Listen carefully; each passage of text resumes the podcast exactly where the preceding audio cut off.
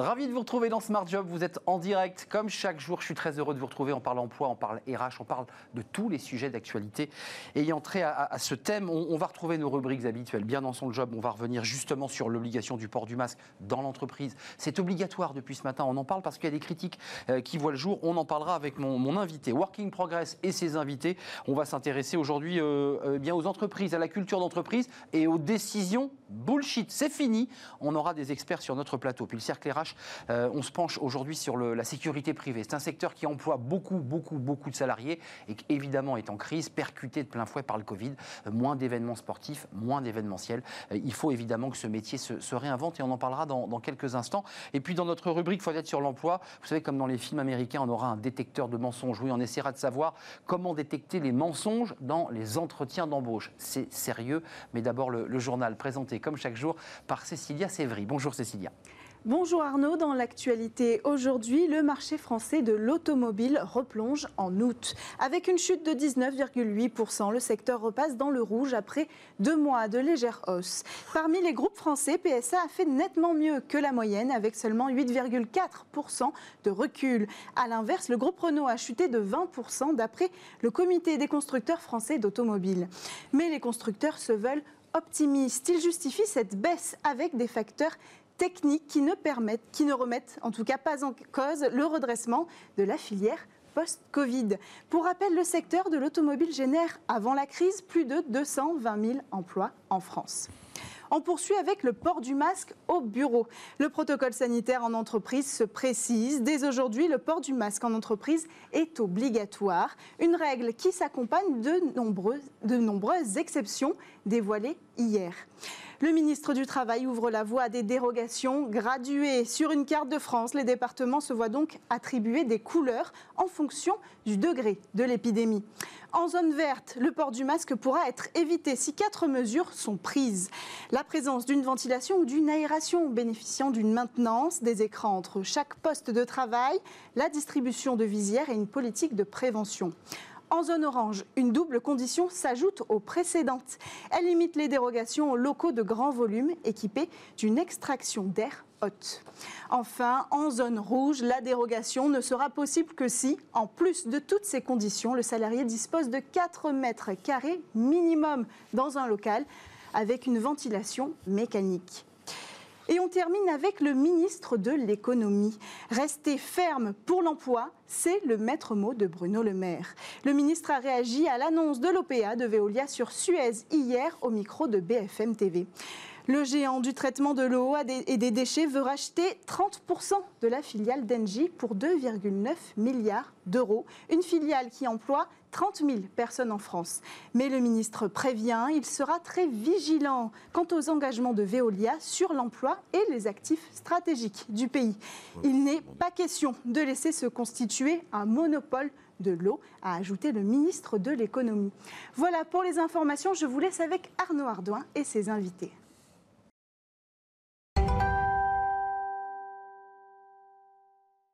Bien dans son job, on ne va pas être dépaysé parce qu'on vient d'entendre évidemment ce protocole sanitaire qui ressemble à un casse-tête. Évidemment, c'est très compliqué. Il faut prendre des, notes avec Benoît Serre. On va en parler de ce protocole. Bonjour Benoît. Bonjour. Vous êtes le vice-président de l'Association nationale des, DRH, partenaire au BCG, au Boston Consulting Group. Je l'ai bien dit cette fois-ci. Vous vous êtes penché évidemment euh, comme vice-président de la NDRH, puis je dirais comme expert tout simplement sur ce protocole. D'abord, hier soir, vers 18h, euh, les chefs d'entreprise n'avaient pas encore les règles précises. Euh, qu'il devait appliquer dès ce matin. Comment vous regardez cette situation? C'est quoi? C'est du flou artistique? Je ne sais pas très bien. C'est difficile parce qu'effectivement, euh, hier soir, euh, en fin de journée, enfin, on a eu le protocole.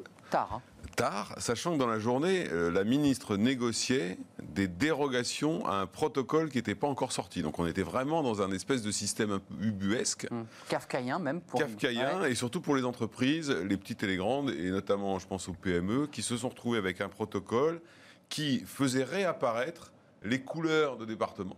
On vient de le voir. On vient de le voir. Vert, orange, rouge. Vert, orange, rouge. Mais alors, la difficulté, c'est comment vous faites quand vous passez d'un département vert à un département rouge, orange à rouge? Quand est-ce que les, fameux, euh, les fameuses cartes, vous savez, sont, sont publiées? Est-ce que c'est tous les jours, toutes les semaines? Enfin, sincèrement, tout ça n'est pas très raisonnable. Hum, euh, Il y a quatre euh, mesures Hum. clés pour le Orange qui viennent se rajouter à deux autres mesures. Et dans la zone rouge, 4 mètres carrés. Ça veut dire que si le chef d'entreprise, qui est dans une, zone- le Var par exemple, n'a pas l'espace nécessaire, il met la clé sous la porte Alors Il non, ferme les- sa boîte Non, mais attendez, comment on fait? Alors les 4 mètres carrés, ils s'appliquent pour autoriser des gens à retirer leur masque. Parce que vous savez que le masque est obligatoire maintenant, tout le temps, Tout le temps. en permanence, Hum. mais que selon que vous êtes en vert, en orange ou en rouge, vous avez des conditions qui vous permettent de retirer le masque pendant quelques minutes. Alors c'est la pause, euh, c'est dans le cadre d'une la pause. fameuse pause. voilà. D'accord, la fameuse Ça, pause. c'est pas extrêmement clair, euh, ce qui a été dit. Alors, en zone rouge, effectivement, il faut la ventilation, la distance, il faut tout, plus les 4 mètres carrés. Alors, les 4 mètres carrés, vous vous souvenez, c'était le, premier protocole qui était sorti et qui avait généré euh, une- un développement du télétravail considérable, puisque de toute façon, on n'avait pas physiquement la place d'accueillir nos collaborateurs. C'était impossible. Si on remettait les 4 mètres carrés, euh, aujourd'hui, alors il va falloir aller plus loin. C'est-à-dire que est-ce que le télétravail redevient la règle de principe? Aujourd'hui, on nous parle de télétravail recommandé. Oui. Donc ça, c'est une première euh, petite incohérence. La seconde, qui vous aura pas échappé, c'est que le protocole sort hier soir, il est applicable ce matin, et dimanche, on a eu un décret qui réduisait l'accès des gens à l'activité partielle. Vous savez qu'avant, les personnes vivant avec une personne vulnérable, etc., Avait le droit de dire, moi, Là, je- ils n'ont plus le droit. Donc, en fait, on vous remet un protocole plus contraignant qu'avant, Hmm. mais on vous supprime Mais on les vous dit- solutions qui permettent euh, de ne pas forcément accueillir tout le monde selon les situations. Bah, c'est pas une mauvaise mesure pour le chef d'entreprise, parce qu'il y avait des collaborateurs, des salariés qui ont un peu pas profité, mais usé de cette stratégie pour, pour dire écoutez, moi j'ai très peur, je suis vulnérable ou j'ai un proche vulnérable, je ne vais pas au travail. Là, ça oblige les, les- les salariés à revenir au travail, non? Oui et non, parce que, parce que le sujet, c'est que ça oblige les gens à revenir au travail dans des conditions qui sont celles qui ont été fixées par ce protocole. Nous, on ne conteste pas euh, jamais le fait que ce protocole soit légitime. Après tout, c'est le gouvernement qui a les informations sanitaires. On dit simplement que pourquoi faire un protocole monolithique pour Bien lequel sûr. on décide tout de suite d'avoir des dérogations Évidemment. en traitant pareil le garage qui est installé au sud-est de Saumur et la tour à la Défense. Enfin, ça n'a pas de sens. Hum. Euh, Qu'est-ce qu'il aurait fallu faire euh, Est-ce que, est-ce que la NDRH avait des, je dirais, des recommandations? Est-ce qu'elle a tenté, j'allais dire, de faire son, son job de lobbying, de dire au gouvernement attention, essayez de sectoriser, essayez de voir les, les- les secteurs d'activité, Oui, on, a- on est, on est beaucoup intervenu. Bon, après, euh, en disant. entendu ou pas Depuis le mois de mars, les entreprises, comme les salariés, ont démontré leur sens des responsabilités et donc ont su s'organiser avec des protocoles qui étaient plus ou moins précis, mais ont su s'organiser.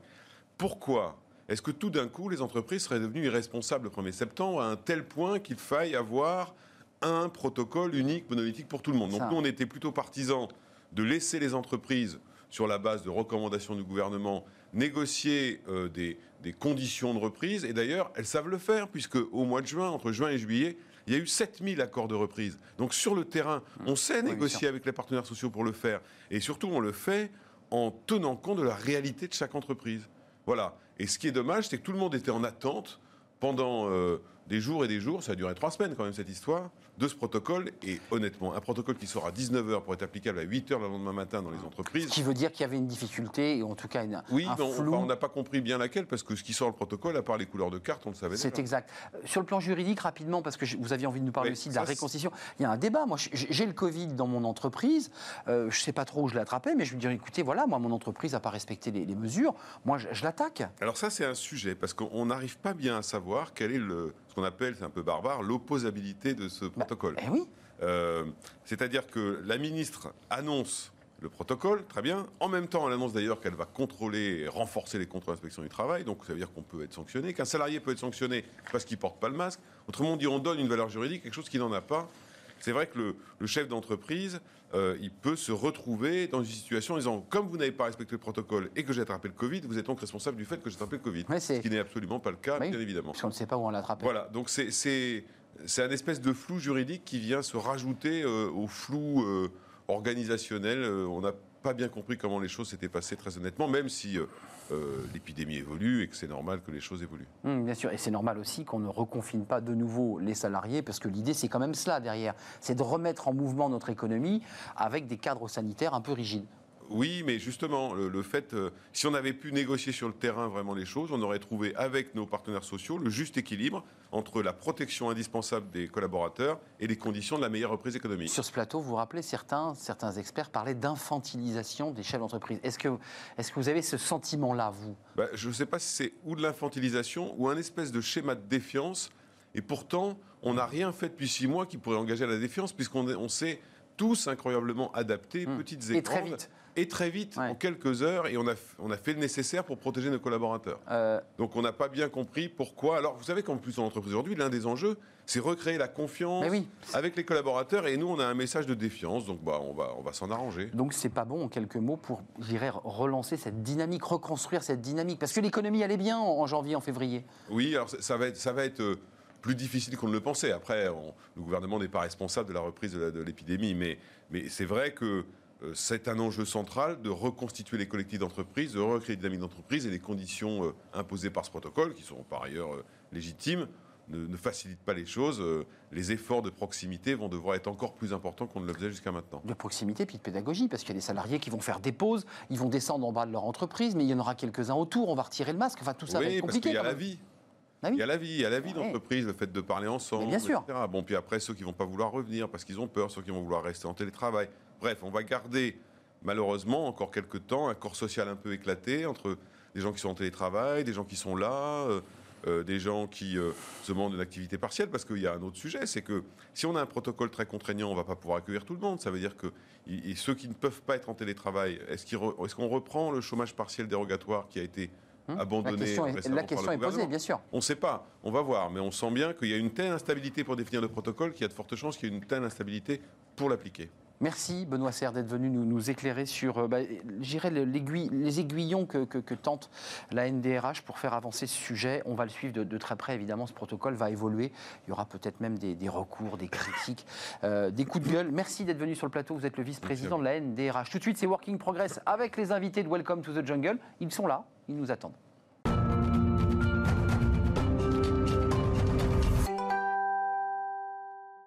Working Progress avec les invités de Welcome to the Jungle. Rassurez-vous, vous retrouverez Jérémy Cléda dans, quelques jours. Il m'accompagne dans cette rubrique.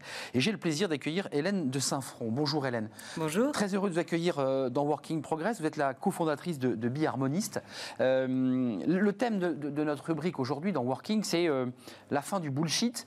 Et bah oui, autant appeler un, chat un chat et la culture d'entreprise. D'abord, votre définition, vous qui vous déplacez comme consultante dans les entreprises, j'imagine qu'il faut d'abord démarrer par une définition. C'est quoi votre définition, vous, de cette culture d'entreprise? Alors, pour nous, la culture d'entreprise, c'est un cadre de décision commun. C'est-à-dire, c'est comment les décisions sont prises quand vous n'êtes pas là. Euh, ce qui fait que c'est un formidable outil d'autonomie, d'ailleurs à condition que ce soit authentique. Et je dis authentique parce que la culture, ça se construit pas, ça s'explicite.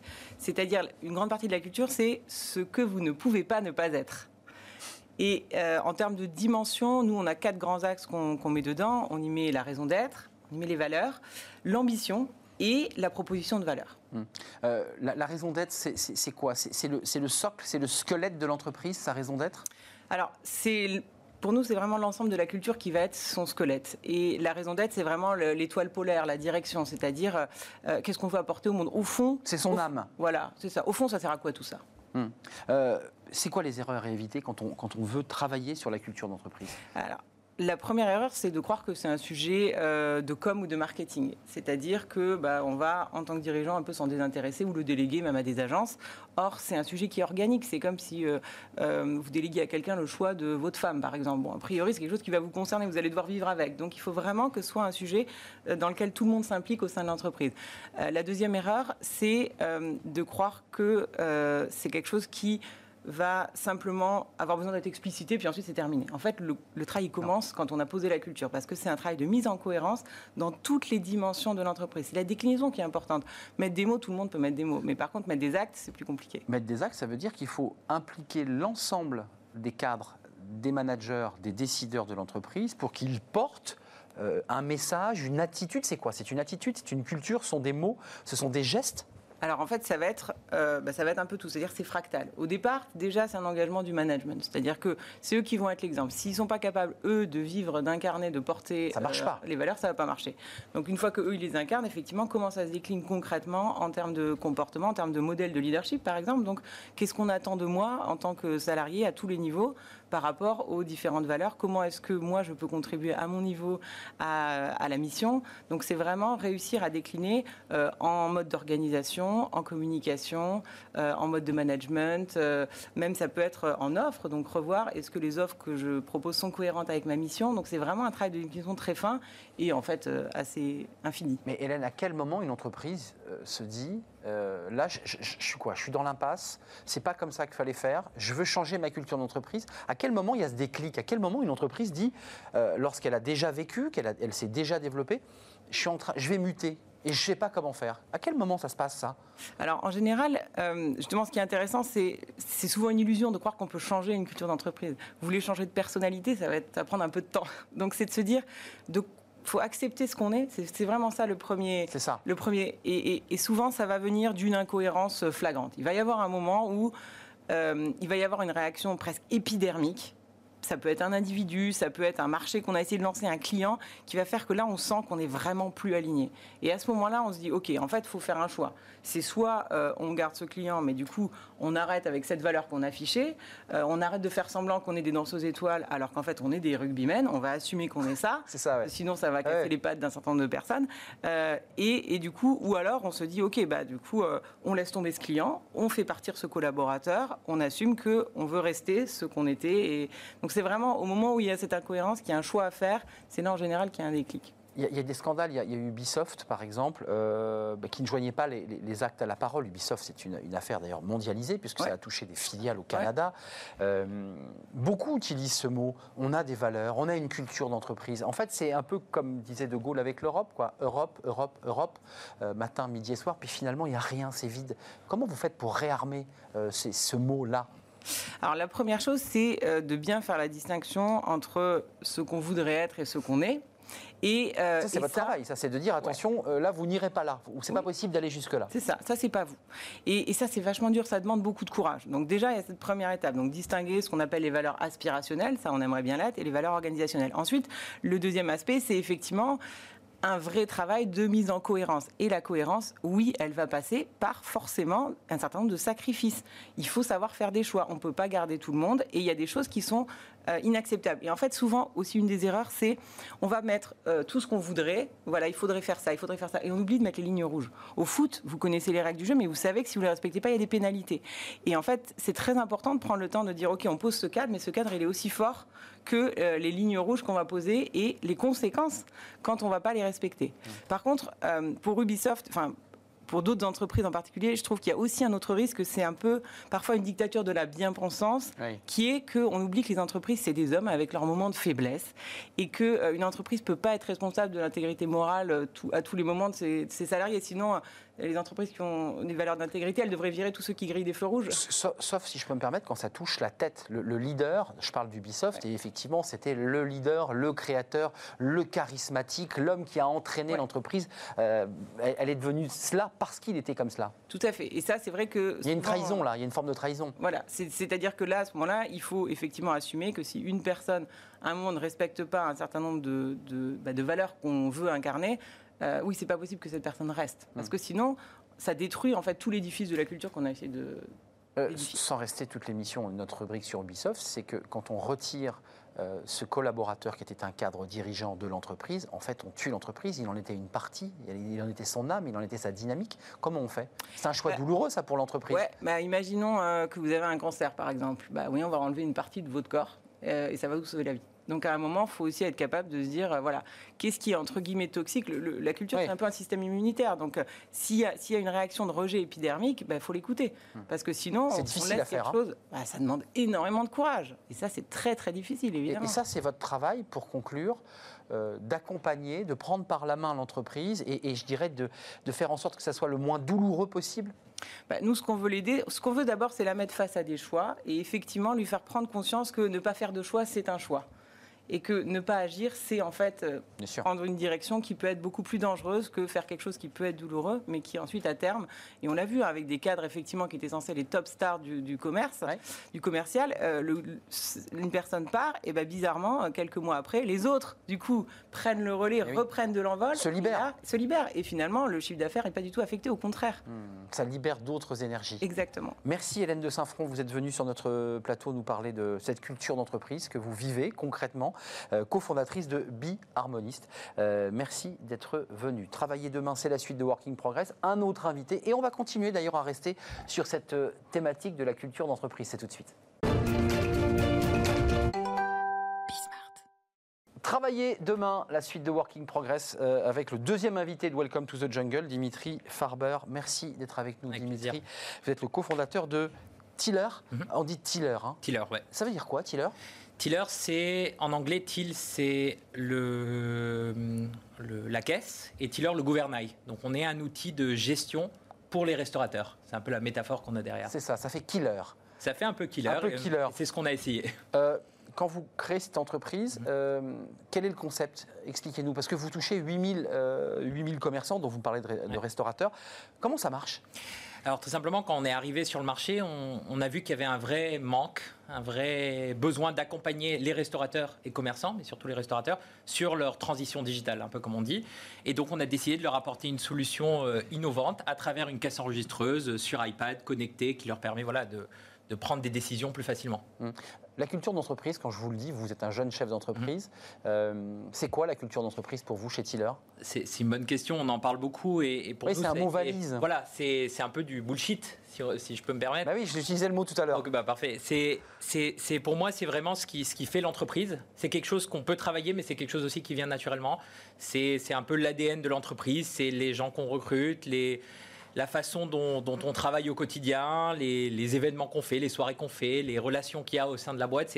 C'est vraiment un tout qui se construit dès le premier jour, mais qui évolue. Alors, vous avez évolué. Vous êtes, combien de collaborateurs aujourd'hui On est un peu plus d'une centaine. plus de 100 collaborateurs. Euh, ça veut dire que cette culture d'entreprise, comment vous la, vous la diffusez? Com- Comment vous la mettez en place? Parce que c'est intéressant. Ouais. Par des mots, par un, un style vestimentaire, par un langage?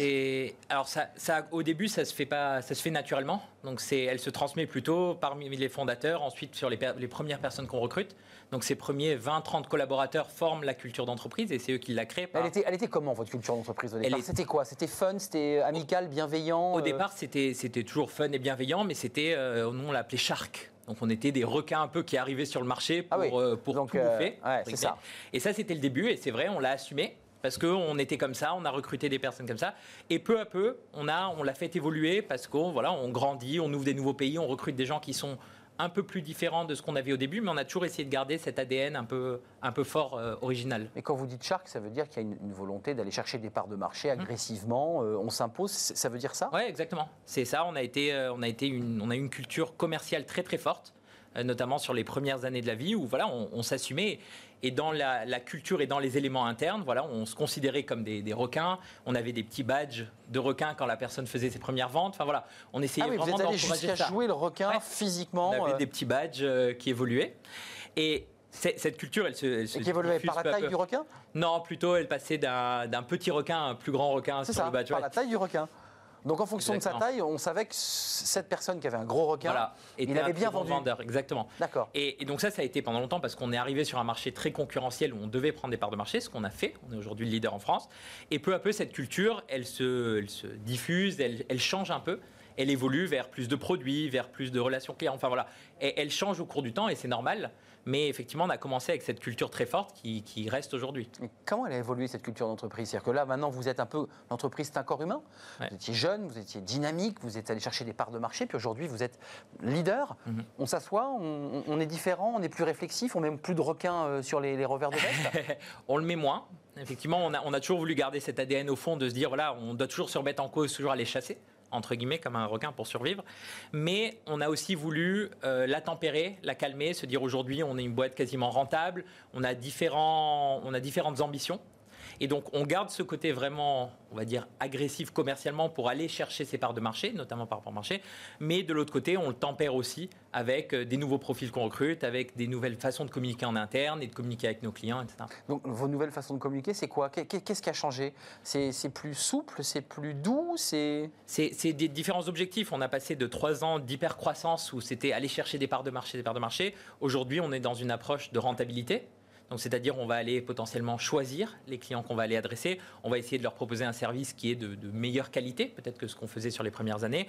Et donc, in fine, l'objectif global de boîte change. Donc les équipes qu'on recrute, les personnalités qu'on recrute et la façon, les objectifs qu'on leur donne vont changer naturellement. Et qu'est-ce qui a changé chez vous en tant que fondateur d'une entreprise? Parce qu'au départ, vous, euh, voilà, tout, naît par la pensée, puis ça devient un jour une entreprise, puis un jour ça devient plus qu'une entreprise, ça devient 100 collaborateurs à gérer.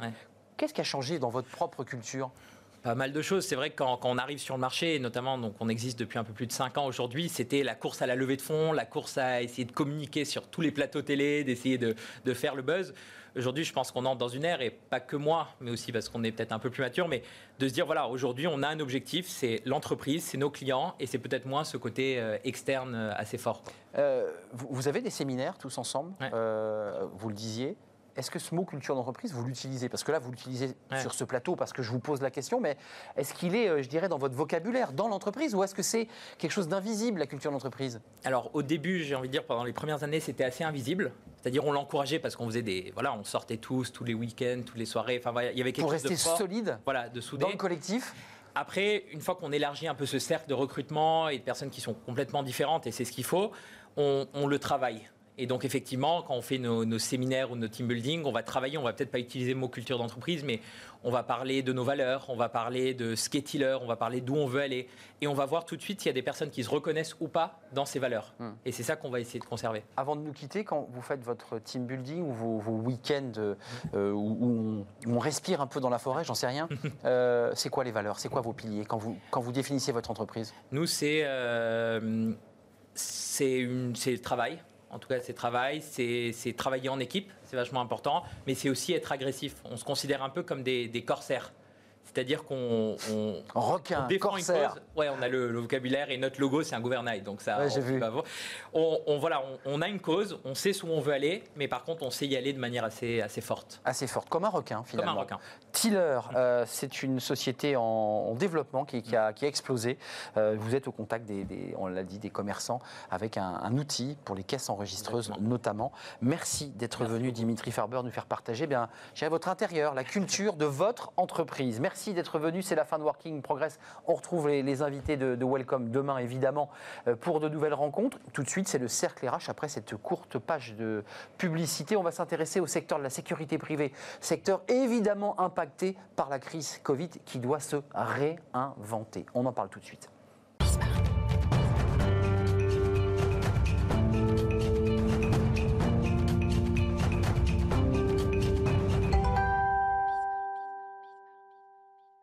Avec notre euh, invité, euh, on va s'intéresser eh bien, à la. Alors, vous revenez euh, très, très, très souvent sur notre plateau. Vous êtes à la tête d'une société. Comment allez-vous?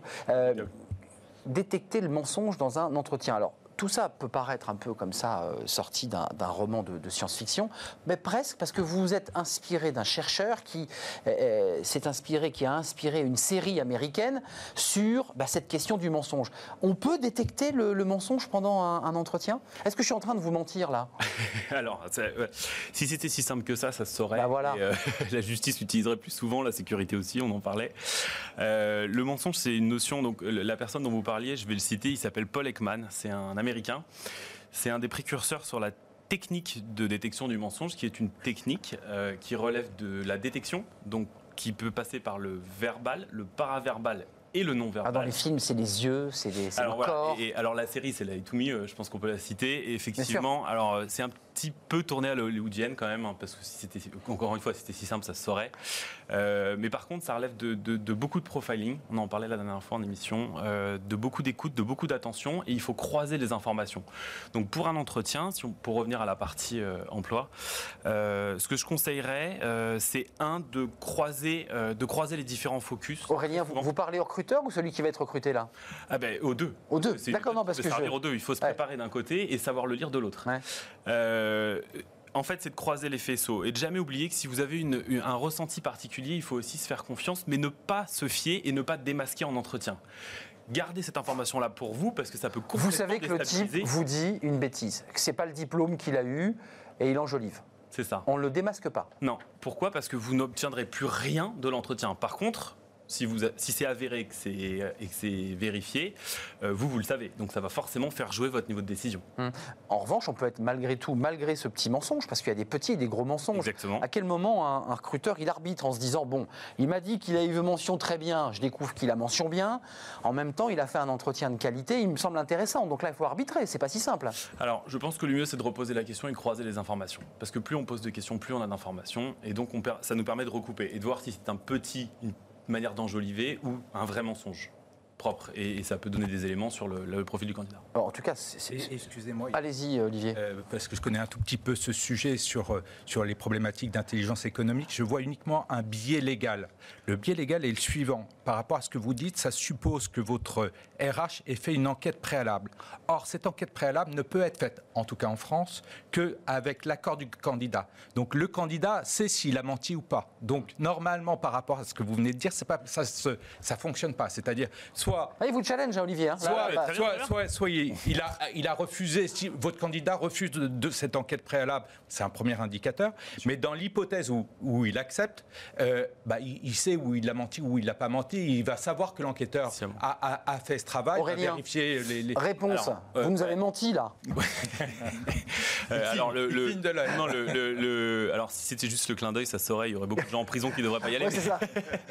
Mais pour le coup, euh, ça, ça c'est dans le cadre. Là, on parlait de l'entretien et, et beaucoup d'entretiens se font pas forcément avec un cadre RH hyper encadré. On a beaucoup de chefs d'entreprise De qui sont TPE, PME. Mais une vraie qui, difficulté. qui- ça. qui sont face à une vraie difficulté et qui doivent faire le tri tout Oui, seul, sans être ETI, PME, il n'a pas eu le temps de faire de recherche. Et, et il Il y lancera en a, pas une procédure d'enquête RH C'est ça. euh, solide. euh, ça, ça marche dans les gros groupes où il y a- voilà, il y a, c'est ça. Ouais, mais même dans les grands groupes, ça enfin, on, peut- on pourrait en discuter longtemps. Mais Oui, bah oui, Oui, non, et il, nous là reste, aussi, il nous bah, reste une minute malheureusement. c'est une méthode qu'il faut, qu'il faut, qu'il faut euh, quand même pousser parce que pour les RH, on- on- moi je parle de la de détection du mensonge dans la négociation, parce que Mm. mon sujet principal c'est la négociation, et c'est hyper important parce que vous êtes toujours face à des gens qui vont en permanence ou enjoliver ou, sûr, ou sûr. réduire ou manipuler en tout cas la- l'information euh, de fond. Le, si pour finir sur la partie RH, euh, si je peux ajouter quelque chose, vous êtes c'est là que pour ça Il y a, il y a quelque chose qui est très intéressant et qui est très important, c'est la détection des émotions universelles. Les sept émotions universelles, à la différence du mensonge, elles sont identiques à tout le monde, à l'échelle internationale, quelle que soit la culture. C'est quoi? C'est la sudation C'est la joie, c'est la peur, c'est le mépris, c'est la colère, c'est des choses comme ça. Et ça, c'est extrêmement utile dans un sujet, euh, euh, déjà pour commencer à se mettre en phase, sans aller dans des grandes euh, démarches, et qui permet tout de suite de savoir si la personne elle est à l'aise, si elle est stressée. Parce qu'attention, le stress et le mensonge, ça peut être très lié et pas forcément Mm. corrélé. Mais ça, on le voyait dans les films, effectivement. le- le- Exactement. quand on ment, on, on a une accélération du, de- du rythme cardiaque. D'ailleurs, on a, à cause de ça, on a mis des gens en prison parce que le détecteur de mensonges, il était basé là-dessus. Euh, pas exactement. forcément le droit.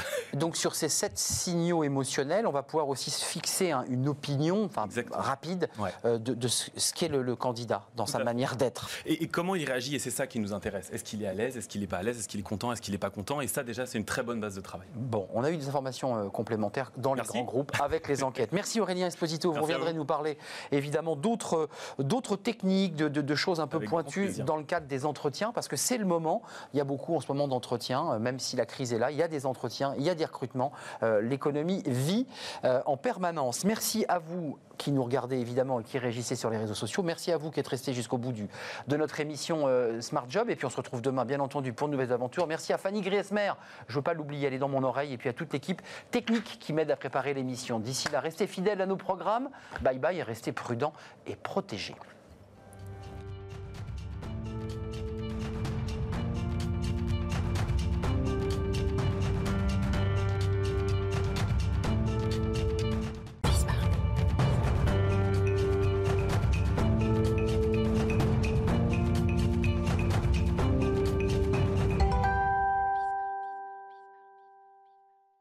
Le cercle RH, ce qui est notre débat, vous connaissez notre rendez-vous, on s'intéresse aujourd'hui au secteur de la sécurité privée. Alors on ne l'a pas choisi par hasard parce que c'est un secteur qui est impacté directement par la crise du, Covid. Euh, il a eu une très forte progression en, matière d'emploi évidemment. On pense évidemment au terrorisme, à la surveillance des, sites. Euh, et puis la crise Covid, eh bien, moins d'événements sportifs, moins d'événements tout court, donc moins d'utilisation de, salariés. C'est un secteur euh, qui est en, en, mutation, qui doit se réinventer, qui doit peut-être utiliser les outils technologiques du, numérique. On va en parler parce que c'est un secteur qui souffre depuis quelques semaines maintenant. Claude Tarlet, merci d'avoir répondu à notre invitation. Merci. Vous êtes le président de la Fédération française de la sécurité privée. Alors c'est un bien grand mot parce que ça correspond à plein de métiers. Il y a beaucoup de métiers.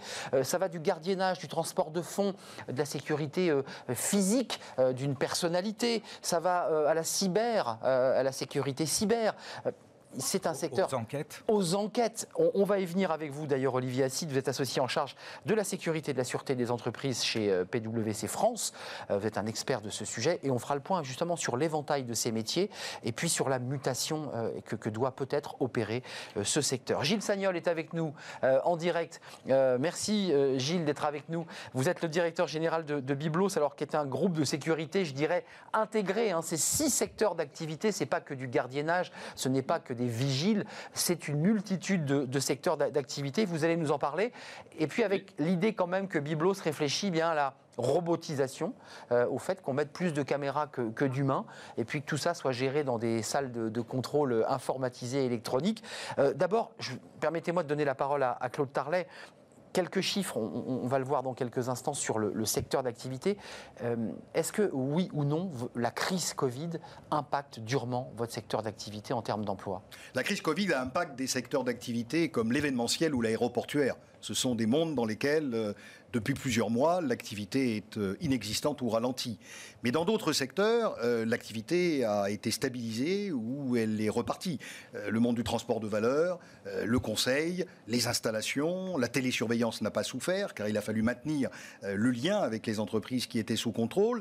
Et puis d'autres activités ont émergé parce que cette crise a obligé les uns et les autres à penser des organisations nouvelles, à mettre en œuvre euh, des structures euh, peut-être plus souples, à intégrer davantage les technologies dans l'accompagnement au quotidien, à faciliter par une meilleure maîtrise des données la centralisation des informations pour agir au plus vite, au plus près et le plus Vous voyez, vous rentrez déjà dans la deuxième partie de notre débat, qui est déjà la mutation de votre secteur. On le dit pour plein d'autres secteurs, le Covid accélère les mutations. Est-ce que vous êtes d'accord avec ça, Olivier Acide Est-ce qu'on peut avoir un panorama global pour ceux qui nous regardent et qui ne connaissent pas. On a tous vu des vigiles, des gardiens, on a tous compris que les transports de fonds étaient des sociétés privées. C'est quoi le panorama de la sécurité privée? Ça va d'où à où? Ah, le panorama, on peut y passer euh, plusieurs heures.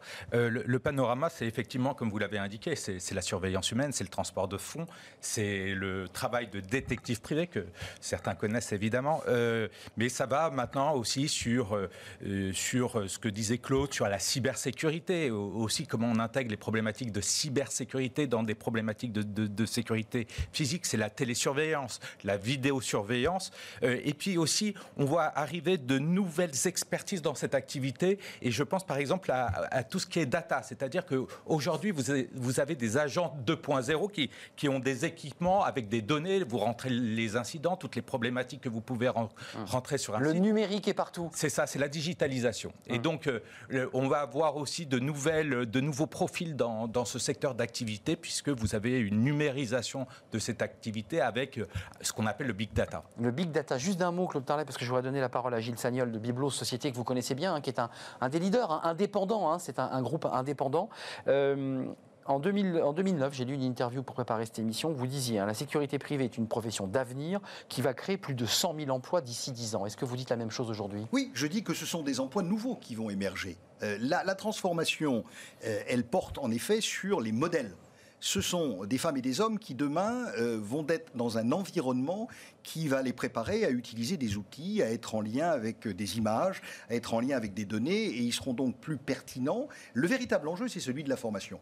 La fédération est née pour précisément rassembler la filière économique dans toute sa diversité. C'est ce que j'évoque. Le conseil, hein.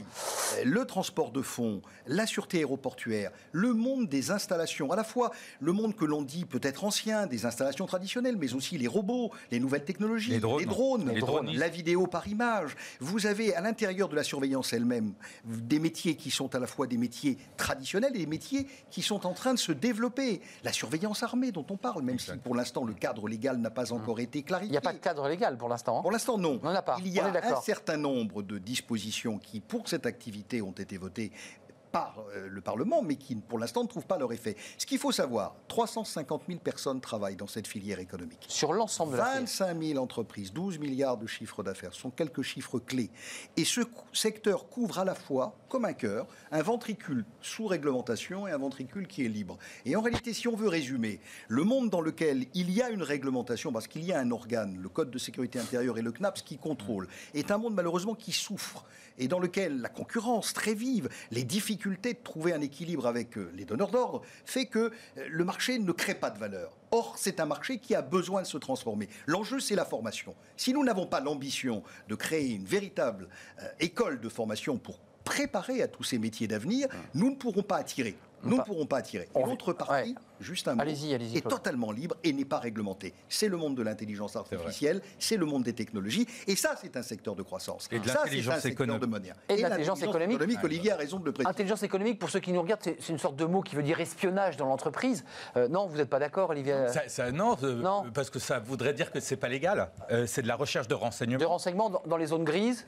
Et dans les zones blanches Bah, non, pas nécessairement. Vous avez euh, la, la recherche de la vérification de l'intégrité des tierces parties. Euh, euh, c'est dans, dans le cadre de la loi anticorruption, hein, c'est loi Sapin 2. Euh, donc c'est totalement légal et, et c'est demandé, et c'est obligatoire. Donc non, c'est- légal, mais c'est la Non, recherche mais de je, renseignements. je- je vous challengeais sur ce mot parce qu'il a souvent raison. été mal interprété, Ouais, l'intelligence économique. Gilles Sagnol, directeur général de Biblos, vous êtes, un- je le disais, un, un leader dans, dans le monde de la sécurité dans le cadre des entreprises dites indépendantes. J'ai lu sur votre site qu'il y avait six secteurs d'activité. Euh, est-ce que vous creusez la tête en tant que directeur général aujourd'hui pour trouver des, marges de croissance Et est-ce que vous avez, j'allais dire, perdu des plumes là, avec ce Covid? Alors tout d'abord, bonjour et merci de, nous avoir invités. Euh, pour répondre euh, à votre question, je vais répondre d'abord à la deuxième partie et rejoindre un peu ce que disait Claude tout à l'heure. Effectivement, la crise que nous venons de vivre, qui est une crise que personne ne pouvait, j'ai envie de dire, imaginer, euh, a fait qu'un certain des parts de nos métiers se sont arrêtées. On a évoqué tout à l'heure effectivement l'événementiel. L'événementiel s'est arrêté du jour au lendemain. Mais on peut imaginer aussi euh, tous les grands magasins, les, les grands centres de loisirs, etc., où tout s'est arrêté. Donc l'impact économique, en tout cas sur l'année 2020, euh, sera très très important pour les, pour les métiers de la sécurité. Donc ça, il faut bien le comprendre. Euh, Aujourd'hui, nous, Biblos, effectivement, Biblos Group, on, est, on fait partie des leaders du, du marché français. On est implanté dans toute la France et on, a, on agit aussi bien euh, sur de la sécurité humaine que de la sécurité technologique au travers de nos six expertises métiers et je pourrais même dire huit aujourd'hui. S'il n'y avait pas eu la crise, on allait en officialiser deux autres. Euh, Lesquels? Voilà, donc l'impact a été important. Lesquels, Gilles?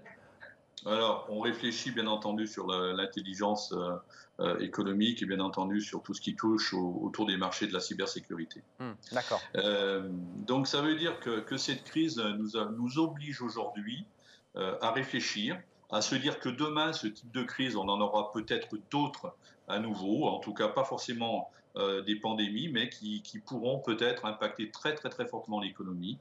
Euh, c'est l'incertitude, je dirais, de l'avenir, et c'est la force que, que nous devons avoir dans nos entreprises, c'est quelque part d'y réfléchir, d'anticiper, de se réinventer.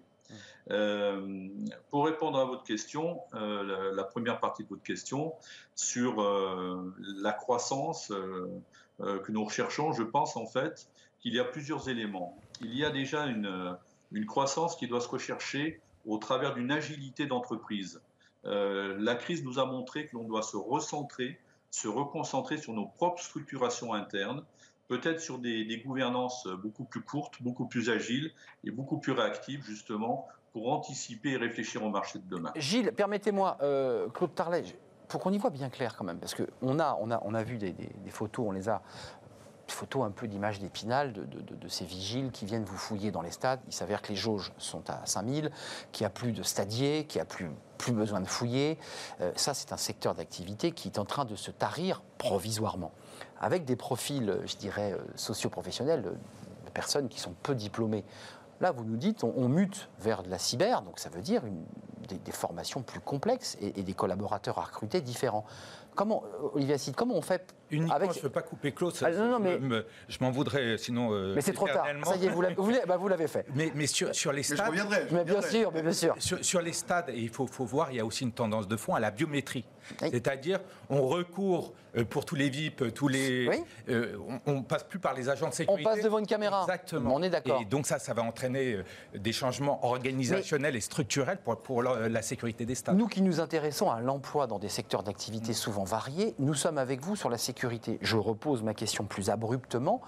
Euh, quel emploi donner à ces stadiers qui trouvaient un job, qui trouvaient parfois un petit job, qui n'avaient pas de diplôme, qui était une manière de, les- bah, de leur permettre de vivre Euh, Ces personnes-là, vous leur dites, je suis désolé, il y a une caméra, il y a de la biométrie, il n'y a plus de boulot. Comment on fait? Alors d'abord, je ne pense pas que ce sera aussi euh, brutal. Non, mais je suis brutal parce une que... évolution, mais euh, nous sommes quand même à la veille de la Coupe du Monde de rugby en 2023, des Jeux Olympiques en 2024. Cette perte de compétences provisoire liée à la crise sanitaire Vous pensez qu'elle va... préoccupe, mais nous sommes en train avec les professionnels de préparer la transition, avec d'ailleurs l'appui de l'État, pour être en capacité de faire face à ces deux grands événements. Donc perte de compétences dans ce secteur serait un drame. Donc l'État doit soutenir, les moyens doivent être L'État mobilisés. doit soutenir. Bien sûr. Et les entrepreneurs doivent continuer à se mobiliser. Ils l'ont fait d'ailleurs au sein de la fédération, car ils ont créé une organisation rassemblant les professionnels spécialisés dans l'événementiel.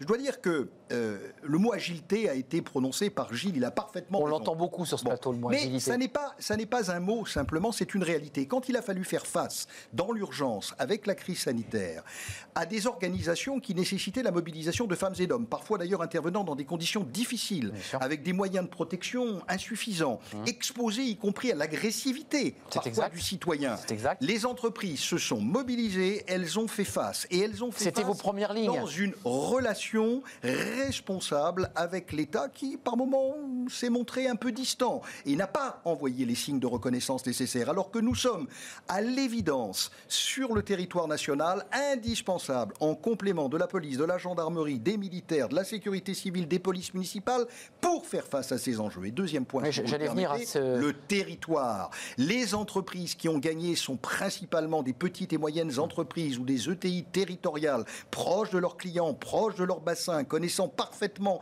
les réalités, qui se sont vite organisées. Et le troisième enseignement majeur, si nous voulons réinventer le métier et permettre en effet une grande attractivité, il faut former. Mais il faut former non pas en silo, en limitant Hum. la compétence des uns et des autres à des métiers dont on voit bien que certains vont se heurter euh, finalement aux évolutions technologiques, mais il faut leur donner une culture générale. C'est la question que je vous posais. Voilà, le Canada le fait, Ouais. d'autres pays en Europe le fait. Pourquoi la France ne le ferait-elle pas? Ça, c'est une des Oui. grandes ambitions Je- de notre fédération. J'évoquais ces stadiers, mais je pense à ces vigiles de nuit qui, qui font du sûr. gardiennage de nuit, qui sont peu diplômés, ce sont des emplois peu qualifiés, et vous les recrutez sur des qualifications très faibles, il va falloir leur donner un, un- un espoir à, à ces salariés. Bien sûr. Euh, Olivier Oui. et, et- et je voulais poser une question à Gilles Sagnol sur, euh, sur a- les salariés. Il y, a, il y a quand même aussi un point important, et comme votre émission, c'est une émission RH, c'est une évolution de la, la filière. Absolument. Et moi, une de mes grandes difficultés dans, dans- dans mes activités de conseil, c'est de trouver des ingénieurs en matière de sécurité. Je vous évoquais la question de la sécurité,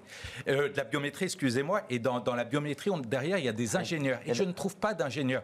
Il y a très certainement... on- on- on- les gens sont pas, les ingénieurs vont pas sur la sécurité, ils vont dans d'autres domaines d'activité. L'environnement, Voilà, qui ont- l'automobile. qui ont, peut-être une meilleure image et on a Donc il y, a- il y a du recrutement là dans ce secteur. et, et là, pour le coup, il y a vraiment des, des gros besoins. Alors peut-être qu'il y a je ne sais pas comment évoluera au, au niveau des agents de sécurité, quelle sera l'évolution.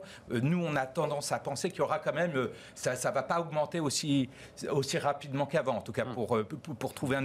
En revanche, il y a une évolution et on a besoin de nouveaux profils. Je, je vous ai évoqué les, les data analystes euh, et surtout, on a besoin d'ingénieurs. Oui, et on a Et- besoin de préparer les dirigeants et les entrepreneurs de demain dans cette filière économique. Mais- et de les préparer et, les orienter aussi sur ces métiers parce qu'ils vont en avoir besoin. Gilles, euh, Gilles Sagnol, vous êtes le DG de Biblos.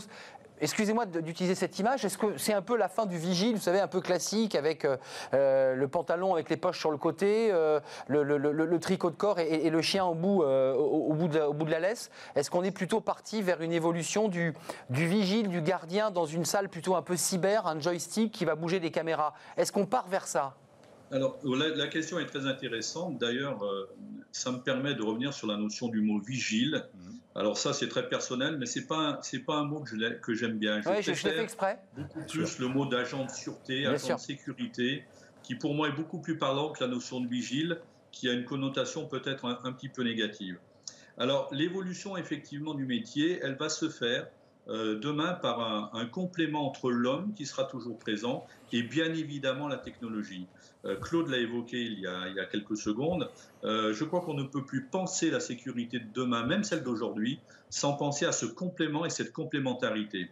Le point le plus important, c'est qu'effectivement, demain, et d'ailleurs déjà aujourd'hui, nous avons des agents qui utilisent le data, qui sont dans des salles, qui analysent de la vidéosurveillance, qui prennent des décisions et qui orientent, euh, je dirais, les choix sécuritaires par rapport à tous ces éléments-là. La sécurité technologique, elle va de plus en plus grandir. Ça oui. veut dire quoi? Ça veut dire que les métiers de la sécurité, les métiers de nos agents de sécurité, de nos encadrants, va devenir en fait de plus en plus intéressants. Par contre, euh, il ne faut pas que la technologie dépasse les compétences, ce qui implique effectivement de repenser la formation euh, de nos équipes, de repenser la formation de nos agents de sécurité, avec, je dirais, une formation qui va aller beaucoup plus euh, vers de l'apprentissage sur des durées plus longues, mais qui sera, qui sera indispensable, euh, je dirais, pour faire évoluer cette profession. C'est fondamental et c'est très important. Gilles, voilà. juste d'un mot, vous avez, j'imagine, opté pour le chômage partiel. J'irai sur l'effectif oui. global de votre structure, parce que vous êtes une très grosse structure. Combien de salariés, là, pour l'instant, n'ont pas, pas repris d'activité et sont en chômage partiel? Alors, effectivement, euh, au tout début de la crise, on était sur à peu près 25 à 30 de, de personnes en chômage partiel. Aujourd'hui, on serait plutôt sur du 10% euh, de gens qui n'ont pas encore retrouvé euh, une activité totale. D'accord. Euh, juste, euh, Claude Tarlet, le, le, plein régime, on n'y est pas encore dans, non, dans le secteur. Hein. Il y a 350 000 emplois, mais nous n'y sommes pas. En pas septembre, en, pas il y a encore une partie de ces salariés, j'évoquais les stadiers, j'évoquais les événements, les foot. à quel moment l'activité, vous, vous, la sentez revenir à plein régime et, et voire même se développer? Parce que c'est la question. Alors, à plein régime, euh, cela est variable selon la nature des activités. Je pense qu'on observera des évolutions favorables dans le premier trimestre de l'année 2021. Mmh.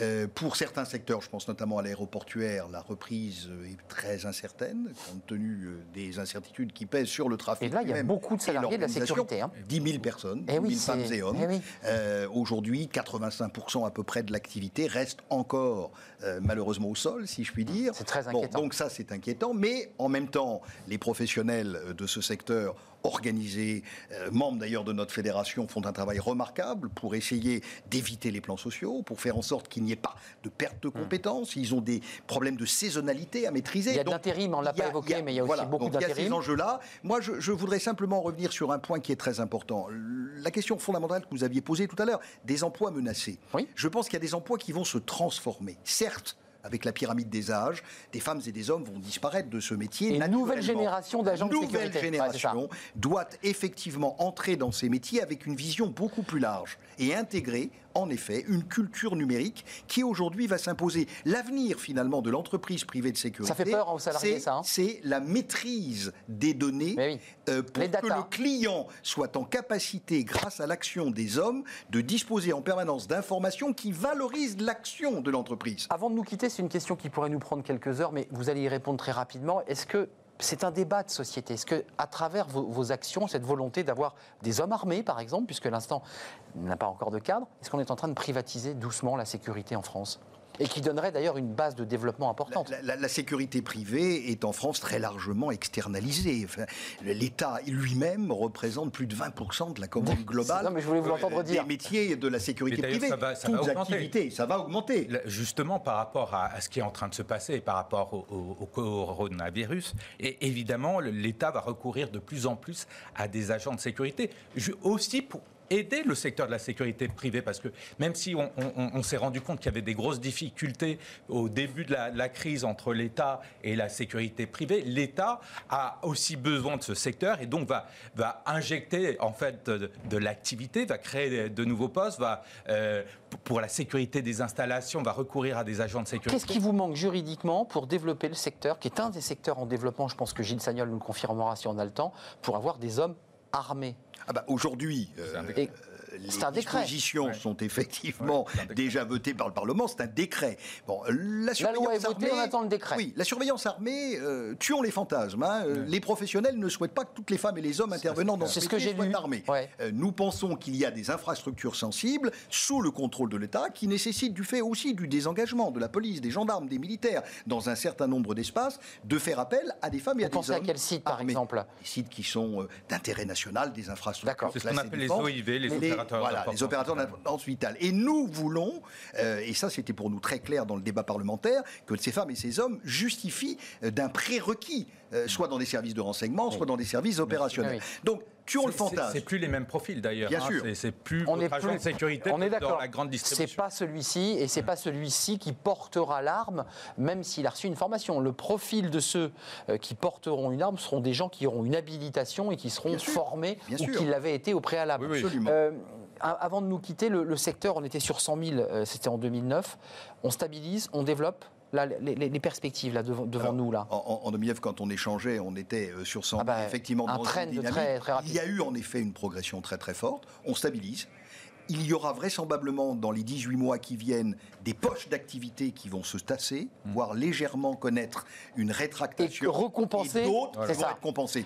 Nous cherchons près de 20 000 collaborateurs, femmes et hommes, dans la cyber aujourd'hui. Dites-le, 20 000 collaborateurs Ah oui. 20 000. et des ingénieurs. Exactement. Et Olivier a raison d'insister Ouais. sur des fonctions à forte valeur ajoutée. Et moi, j'insiste sur la nécessité de préparer, de former et d'entraîner des cadres de haut niveau pour que demain, les architectures de nos entreprises puissent vraiment jouer un rôle important aux côtés de la police, de la gendarmerie. Gilles, j'allais vous oublier, vous voyez, c'est le danger de la- du numérique. Non, vous voyez, vous n'êtes pas là physiquement, je vous oublie. Vous vouliez intervenir, ce sera le mot de fin. Moi, je vous oublie pas. Euh, effectivement, je reviens sur le continuum de la sécurité publique et sécurité privée. Euh, de toute façon, je pense que nous n'avons pas le choix aujourd'hui, qu'on va y aller très très naturellement. Ce qui va effectivement développer aussi de nouveaux métiers demain et de nouvelles compétences. Pour revenir à la notion des gardes armés, pour information, donc Biblos Group, nous sommes aujourd'hui la seule société en France à avoir des gardes armés dans un lieu recevant du public, euh, par dérogation ministérielle, bien évidemment. Donc, euh, il est vrai que énormément de lieux aujourd'hui sont des lieux cibles par rapport à de l'acte de malveillance terroriste Bien sûr. et qu'effectivement aujourd'hui l'État n'a pas forcément euh, la possibilité de pouvoir surveiller tous ces sites-là. Donc il y aura forcément et fondamentalement une évolution en ce sens-là et ça va légiférer dessus, euh, je l'espère, très très rapidement. Légiférer, Pour sortir le décret. Merci Gilles. Merci, Oui. merci d'être venu. C'était un plaisir. Directeur général de, de Biblos Group, groupe de sécurité. Merci d'avoir répondu à toutes mes questions et d'avoir été aussi agile. C'est un mot qu'on utilise beaucoup sur le, le plateau. Merci à Claude Tarlet, le président de la Fédération française de la sécurité privée, avec un secteur, vous nous le dites, bah, qui peut revenir à sa vitesse de croisière euh, premier trimestre de 2021, puis avec les événements sportifs qu'on a évoqués. Merci Olivier Asside, associé en charge de la sécurité et de la sûreté des entreprises chez PwC Entreprises euh, France, pour euh, bien situer la, marque. Et puis il y a 20 000 salariés à recruter dans votre secteur d'activité. Merci pour ce débat. Tout de suite, c'est fenêtres sur l'emploi. Et on va rester un petit peu, vous allez voir, pas de l'espionnage, mais détecter le mensonge pendant les entretiens d'embauche. Oui, c'est possible. C'est tout de suite.